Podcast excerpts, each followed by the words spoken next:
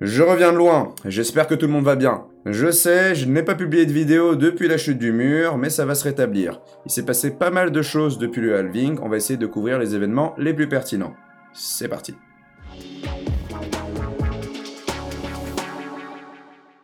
On lance le JT avec le vote classique. Est-ce que vous êtes haussier ou baissier pour le prix de Bitcoin la semaine prochaine?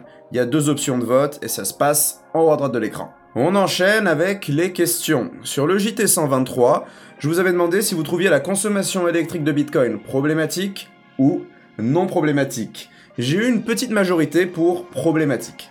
Je l'entends très bien, il y a un problème de consommation avec Bitcoin. Bitcoin à l'heure actuelle consomme approximativement autant d'énergie qu'un pays comme le Chili, si je ne me trompe pas. Mais si l'on s'intéresse à la nature de l'énergie employée pour miner du Bitcoin et à son impact global sur la perforation de la couche d'ozone ou la perturbation du grid électrique mondial, est-ce vraiment un grand problème? Bitcoin a une difficulté variable, Bitcoin s'adapte, Bitcoin pourra potentiellement évoluer à l'avenir. Faut-il vraiment se préoccuper de cette question-là? C'est bien ce que je me demande. Pour moi, la problématique n'est pas consommation, la consommation n'est pas problématique, mais je reste ouvert à tout argument soutenant le contraire. Passons à la nouvelle question, elle est très simple. Quel est votre mode d'achat de Bitcoin préféré, celui que vous employez le plus fréquemment? Est-ce que vous achetez le plus souvent à la carte bancaire? Est-ce que vous passez par des virements SEPA, des transferts d'argent classiques? Ou vous achetez en bureau tabac, du digicode avec des espèces, des chèques, ou en allant sur local bitcoins? Dites-le moi. Voilà. CB, virement ou espèce, quel est votre mode d'achat le plus courant? D'ailleurs, en parlant de mode d'achat, de méthode d'achat, sachez que ce journal est sponsorisé par notre partenaire Switch Here. Switch Here, c'est une plateforme d'achat et de vente de crypto-monnaies qui est régulée, comme plein d'autres. Il faut le reconnaître, les prix sont un peu plus élevés que la moyenne, on peut payer par carte bleue et par virement, mais il y a une particularité. Sur Switch Here, il y a un véritable suivi, une véritable sécurité pour le client. C'est un critère qui est primordial pour certains d'entre vous, c'est pour ça que je le présente. Quand vous achetez sur Switch Here, vous avez une interface qui est intuitive, vous avez un bon suivi de votre commande, et puis si jamais il y a le moindre problème, ou si jamais vous avez la moindre question, il y a un numéro que vous pouvez appeler 7 jours sur 7 et ça fonctionne. Certains voient la sécurité comme un élément primordial pour faire l'achat de crypto-monnaies, il y a donc des chances que Switch Here puisse en intéresser quelques-uns parmi vous. Le lien est dans la description pour ceux qui sont intéressés, ceux qui veulent nous soutenir de cette façon-là. Si ce n'est pas possible, si ce n'est pas votre truc, pas de problème, il est aussi possible de nous aider avec un like, un commentaire, un partage, un abonnement, ça nous touche vraiment et ça nous aide à continuer. Maintenant que tout cela est dit, je vous propose d'attaquer le journal. Alors, au programme, messieurs, il s'est passé pas mal de choses. Vous l'avez vu sur la chaîne, il y a un nouveau qui est arrivé qui vous présente des contenus de différentes natures des explications sur les origines de Bitcoin, des tests de wallet, et ça va continuer. J'espère que vous appréciez son arrivée, et si vous ne l'avez pas encore découvert, je vous conseille d'aller voir les vidéos d'Alexandre sur l'encart en haut à droite de l'écran que je vous ai laissé. C'est intéressant, il a une bonne énergie, c'est une inspiration pour moi. Donc ça c'était la grande nouveauté sur la chaîne YouTube, maintenant on va s'intéresser à l'actualité. On commence avec un petit flash crypto.com. Ça y est, cette satanée carte est arrivée. Vous avez été nombreux à me demander par email et par commentaire quand est-ce qu'elle allait arriver dans les foyers français. Et ça y est, c'est chose faite. La carte est livrée et en plus, elle fonctionne. Je allé sur le chat Telegram de la communauté française de crypto.com. Certains l'ont déjà reçu, ont réalisé des paiements, le cashback fonctionne. Tout est comme sur le papier pour le moment. Moi j'attends la mienne et dès que je l'aurai, je vous présenterai cette carte euh, de fond en comble, je vous ferai une petite review complète, vous pouvez compter sur moi là-dessus. Elle a été shipped, donc je pense que shipped, pardon, elle devrait arriver dans pas très longtemps. Si vous ne connaissez pas le produit, je vous laisse un lien dans la description vers un article qui contient plus d'informations. Si vous souhaitez commander la carte, je vous invite aussi à utiliser notre lien pour nous aider et aussi bénéficier d'une réduction sur votre commande. C'est très franchement à l'heure actuelle la meilleure offre de cartes pour dépenser ces crypto-monnaies. Si vous connaissez d'autres solutions, d'autres marques que je devrais tester, dites-le moi en commentaire, je lis tout. Je vous prépare un test d'une nouvelle carte crypto de dépenses de crypto-monnaie euh, au début du mois prochain. Je ne vous en dis pas plus, mais si vous avez des suggestions, des nouveautés qu'on n'a pas testées sur le site, je suis tout oui. Place au deuxième titre. C'est mon article préféré de la semaine précédente, planche à billets, taux négatif, à quelle sauce votre épargne sera-t-elle mangée? Un article très court de mon ami Morgan Fuck qui reprend en fait l'interview du président de la Fed où celui-ci indique qu'aux États-Unis il n'y aura pas de taux d'intérêt négatif. Ce n'est pas quelque chose de prévu. Même si le président Trump soutient cette, euh, euh, cette pratique, il ne risque pas d'y avoir ça selon lui. Ce n'est pas quelque chose de sain. Pourtant, en Europe, il faut le savoir, c'est quelque chose qui est fortement considéré et qui risque de voir le jour. Les États-Unis vont continuer d'imprimer des milliers de milliards de dollars, la solution de la planche à billets, et le directeur de la Fed, le président pardon, nous indique qu'ils ont tout un lot de solutions, d'outils, d'instruments pour pallier à la crise post-Covid. C'est rassurant. Bien se passer, ne t'inquiète pas. Il a au moins l'honnêteté de nous admettre que les taux d'intérêt négatifs, ce n'est pas une bonne chose, on risque d'y avoir droit. Il dit que les gens ne vont pas être intéressés par laisser leur épargne sur des comptes bancaires s'ils peuvent être imposés dessus, ou enfin du moins perdre de l'argent en la gardant dans leur compte bancaire. Et puis, euh, il rajoute qu'il n'y a pas de recul en fait sur cette pratique-là. Les taux d'intérêt négatifs n'ont jamais prouvé être quelque chose de bon pour adresser ce genre de problème.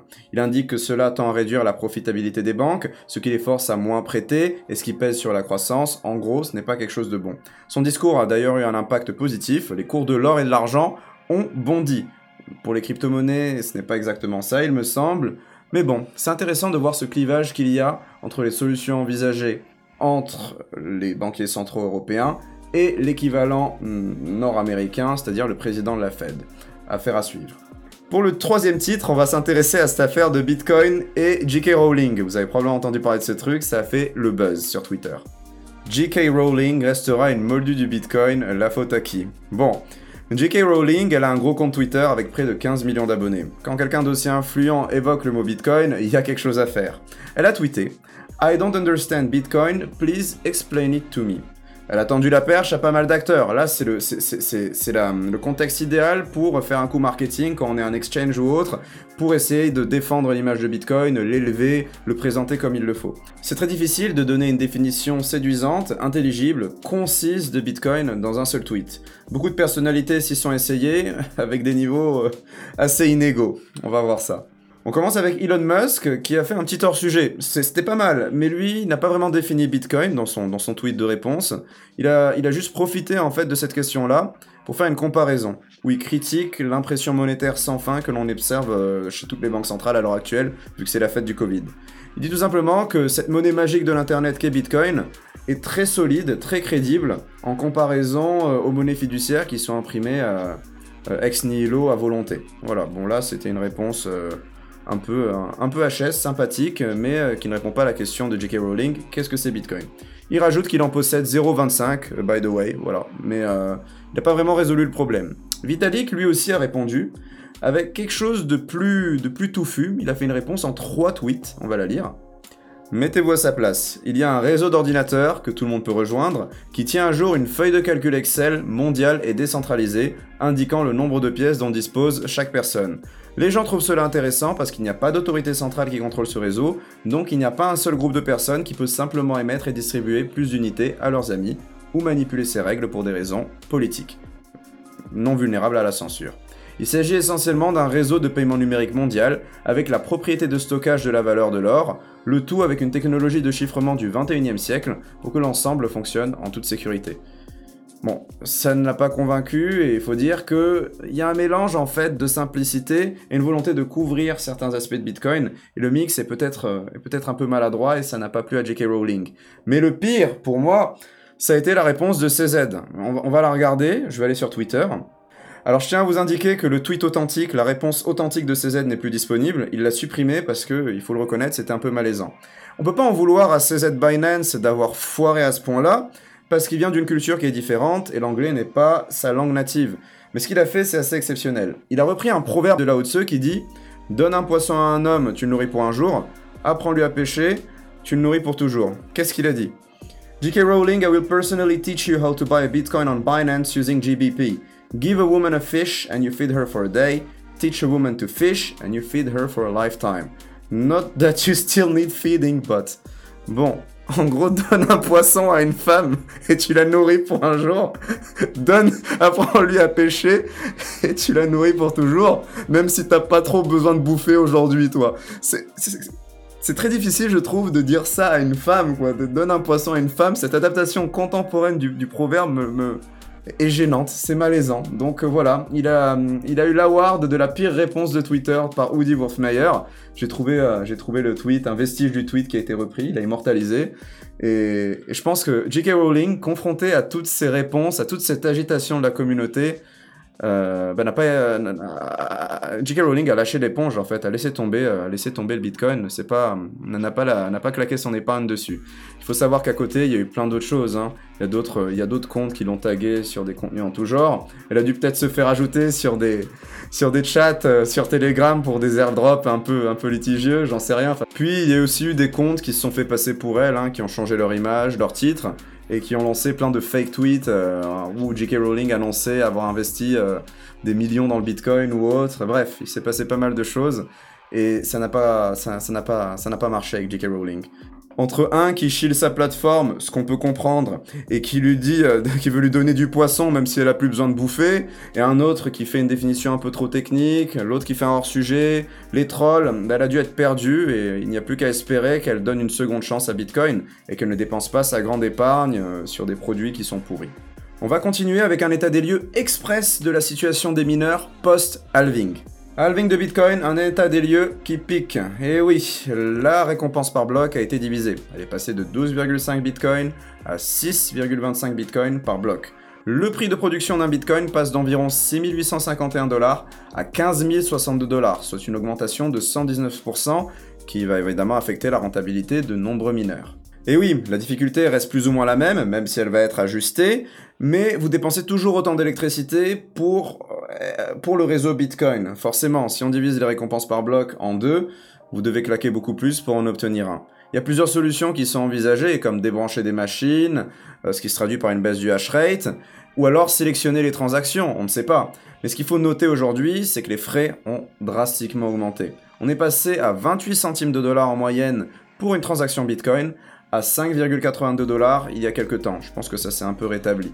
Voyez ici la même pool de Bitcoin, donc c'est toutes les transactions non confirmées qui s'accumulent. On voit bien qu'il y a eu une belle hausse jusqu'au 21 mai et que la situation s'est améliorée à ce jour. Quand il y a moins de transactions non confirmées qui traînent, il y a forcément plus de machines disponibles pour traiter les transactions et on a des frais qui sont plus raisonnables. Clairement, je pense qu'il faut un petit délai d'adaptation pour les mineurs, comme à chaque halving, pour reprendre, retrouver un équilibre de rentabilité. La difficulté va changer, le hash rate va changer, des paramètres vont être réajustés, des mineurs vont être rebranchés, et je l'espère, nous trouverons un nouvel état d'équilibre avec idéalement un prix de Bitcoin à l'unité qui sera plus fort. Dernier article, Très rapidement, pour ceux qui ne sont pas confortables avec l'achat de crypto-monnaies à la carte bleue ou par virement, sachez qu'il est possible, avec un service qui s'appelle Digicode, d'acheter des crypto-monnaies dans la majorité des bureaux tabac français. Vous pouvez acheter du Bitcoin, de l'Ethereum, ou même du Ripple si c'est votre truc, et plus récemment du Tezos. Tezos est un projet français qui est populaire en France et même au-delà. Il y a une demande forte pour ce jeton. Il est désormais possible de l'acheter en bureau tabac. Donc ceux qui cherchent des solutions pour acheter des crypto-monnaies sans passer euh, par des moyens de paiement euh, numériques, eh bien voici. Digicode vend du XTZ dans les bureaux tabac français. C'est la fin de cette édition, j'espère qu'elle vous a plu. N'oubliez pas la description pour les liens vers les articles et les pages présentés dans le journal, et aussi pour avoir un lien vers la version podcast audio de ce JT. Pour la plupart des JT, euh, je fais toujours une version audio, et s'il y en a qui sont friands de ce format-là, eh bien sachez qu'un lien dans la description vous attend pour accéder à la version audio du JT. Amis coinistes, n'oubliez pas de vous abonner à la chaîne si le contenu vous plaît, et si ce n'est pas déjà fait. Et puis n'hésitez pas à vous manifester dans la section commentaires, questions, suggestions, tout est bienvenu. Je vous avais promis une vidéo sur la fiscalité, je suis en retard dessus, je l'ai pas fait. Pour vous dire la vérité, j'ai pas fait ma déclaration, mais si vous avez des questions très précises sur le sujet, n'hésitez pas à me les poser euh, sur ma boîte mail ou via Twitter, et j'essaierai d'y répondre dans un bon délai. Voilà, on a fait le tour, je vous dis à très bientôt pour une prochaine vidéo. Surtout, ne capitulez pas, apprenez chaque jour, et que la crypto soit avec vous. Normalement.